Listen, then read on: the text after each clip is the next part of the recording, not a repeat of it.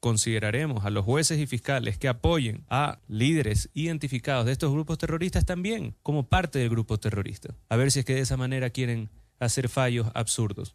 Sí, Colombia no, dijo que nos, nos querían ayudar. Yo le dije, perfecto, ya les mandamos los 1.500 presos que los tenemos manteniendo en cárceles ecuatorianas, que pues el momento que los sacamos, dejamos de tener egresos. En el tema de las cárceles, estamos desconectando la señal, así mismo como la electricidad.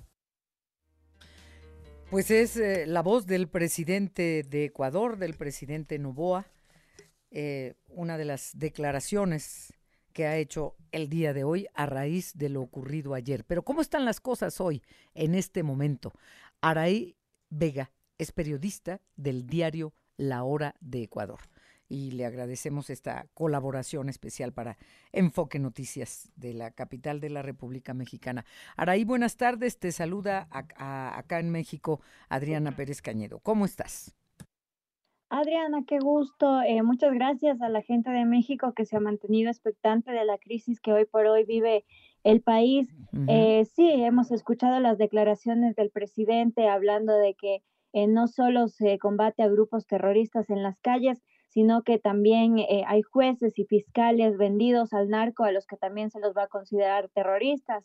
Parte de sus declaraciones también fue decir a los policías y militares que actúen y que él se comprometía a darles indultos en caso de que incluso tengan que abatir a criminales en las calles. En este tercer día de estado de excepción se siente un ambiente mm, silencioso en las calles del país, eh, la gente ha optado por los que pueden tener teletrabajo, no hay clases, hay eh, una, una, calma extraña de gente que no quiere salir, mientras eh, los em, atentados no han parado. Aquí en Quito, en la mañana de hoy, hubo un explosivo en un puente peatonal. Em, todavía no se aclara el, el, tema de las, de, las, de las cárceles y justamente yo estoy saliendo para una rueda de prensa con los guías penitenciarios que han puesto una acción de protección ante la función judicial pidiendo a las autoridades que entren a las cárceles, y liberen a sus compañeros, que serían alrededor de 100 que hace dos días no son liberados y las, las autoridades, el viceministro de Seguridad, Esteban Torres, hoy ha reconocido que no saben ni cuántos son ni si existen muertos. Así que mm, esta es la, la última noticia respecto a estos días en cuanto a, la, a las cárceles del país. Sí, eh, donde también, bueno, pues podemos decir empezó todo con la fuga del delincuente que sería trasladado a un penal de máxima seguridad y de ahí motines en, en otros seis penales y de ahí a la calle y todo lo que ayer estábamos informando en tiempo real en el momento que se desarrollaba lo que lamentablemente ha ocurrido allá.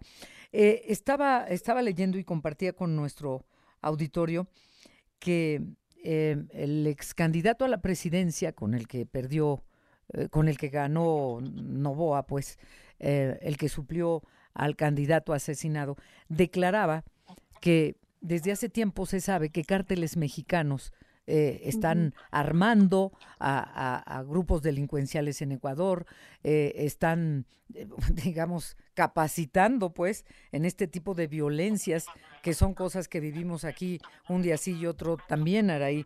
Em, ha, surgido algo más sobre el involucramiento de la delincuencia organizada. Dos cárteles se habla, el de Sinaloa y, el, el, cártel Jalisco Nueva Generación.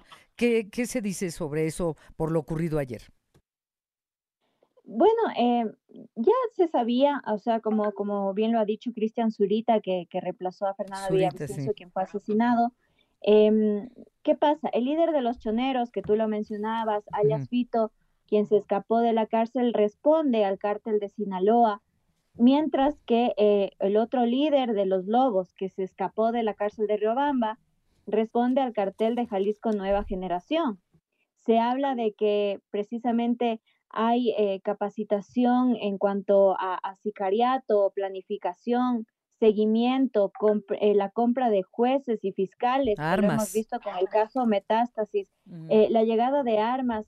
Se ha delimitado que la dinamita que se está utilizando para los atentados llega a través de la frontera con Perú, mientras que, por ejemplo, en Quito por mucho tiempo hubo un tema de consumo y, microtráfico de drogas como la marihuana y en los últimos años en Quito ya hay un problema de expendio de cocaína y de temas de territorio, de violencia por territorio por el microtráfico de cocaína ligado a estos dos carteles, tanto de Sinaloa como de Jalisco Nueva Generación, que eh, ustedes que los han, tenido que vivir lamentablemente allá, entienden cómo es el conflicto territorial eh, por las rutas del narcotráfico y esto nos ha salpicado acá y las formas son muy similares en cuanto a atentados urbanos, eh, atentados contra, contra fiscales, contra gente de la justicia y el magnicidio que vivimos, que, que es parte de, de cómo trabajan estos cárteles. Sí, eh, fíjate que parece que en Ecuador, al menos por el momento, están viendo con buenos ojos la militarización que ha entrado en acción. Pero por experiencia sabemos que eso, eso no nos ha funcionado aquí en México, nos ha ido peor, peor, peor, peor con la militarización en las calles, no tienen la capacitación que, que, que, deben eh, tomar las riendas los policías civiles eh, es diferente circunstancia. No sé qué pretenda el presidente Novoa. ¿Ha anunciado de dejar al ejército en las calles? Eh, el tema del ejército es una medida que responde al estado de excepción que durará 60 días a partir del 8 de noviembre, que es cuando, del 8 de enero, perdón, que es cuando se implementó. Ahora, como tú bien lo dices, nosotros venimos de una época de una decena de estados de excepciones de los últimos gobiernos que no han funcionado ni en las calles ni en las cárceles y es precisamente porque no se va al fondo que es la justicia. Así es. Eh, si los líderes de, las bandas eh, salen cuando quieren, eh, tienen a los jueces comprados. Hoy se, se, sancionó al juez que volvió de la cárcel de máxima seguridad a su cárcel regional, a, alias Fito, pero hoy cuando no sabemos dónde está el, el líder de los choneros, eh, hemos visto eh, fiscales en, chats que piden cadenas de 8 mil dólares a cambio de cambiarte un delito de máxima seguridad a un delito menor. Hemos visto eh, fiscales que te piden un departamento en la playa a cambio de sobreseerte los delitos. Entonces, si desde la justicia no se los va a encarcelar como deben, con las medidas que deben a estas personas, lo de las calles va a ser siempre una medida temporal.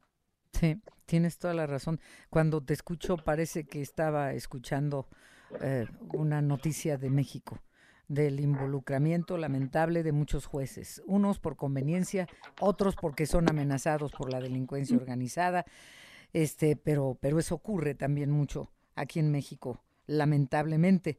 Ahora nosotros tenemos pues una opción cercana con la frontera con Estados Unidos de extraditar a delincuentes como en este caso Adolfo Macías, que solo lo iban a trasladar a un penal de máxima seguridad. Eh, ¿Cuánto tiempo tenía Adolfo Macías, el líder de los choneros, en, en, prisión? ¿Por qué no lo llevaron desde un principio al penal de máxima seguridad? ¿Qué se sabe de eso, Araí? A ver, él tiene una, dos condenas por asesinato que suman 34 años.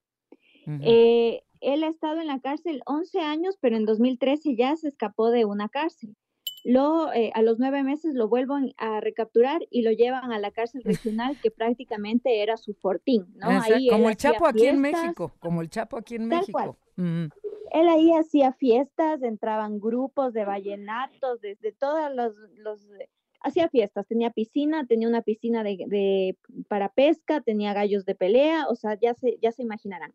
Cuando a él le lleva el gobierno de Guillermo Lazo, lo traslada a la cárcel La Roca de máxima seguridad, este juez que hoy fue destituido le da eh, la capacidad de regresarlo a la cárcel regional. Y, hoy, y el 8 de enero, que lo iban a volver a trasladar, eh, le filtran la información de su traslado y él huye, eh, se presume que después del 25 de diciembre. Bueno, pues a, buscar al tal Adolfo Macías. ¿Estará en Ecuador o habrá salido del país, Saraí? Con el tiempo que se le ha dado, eh, no presumimos que esté aquí en, el país. De hecho, las fronteras como, Perú, el gobierno de Perú ha dicho que si bien no hay un cierre de fronteras, hay una, verificación máxima de, la, frontera con Ecuador precisamente por el, alto índice de criminalidad y sanguinario que es esta persona em, Adolfo Macías. Entonces, creemos que no. Hay versiones de que incluso podría estar en, México. Esto es muy extraoficial, lo que se habla. Tú sabrás que en estos momentos hay mucha información que corre, eh, pero se habla de que podría estar en Colombia o en México.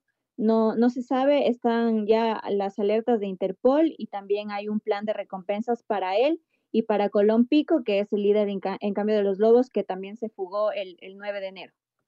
Pues Aray Vega, periodista del diario La Hora de Ecuador, te agradecemos mucho esta colaboración especial para Enfoque Noticias de México, de la capital de la República Mexicana. Te agradecemos mucho.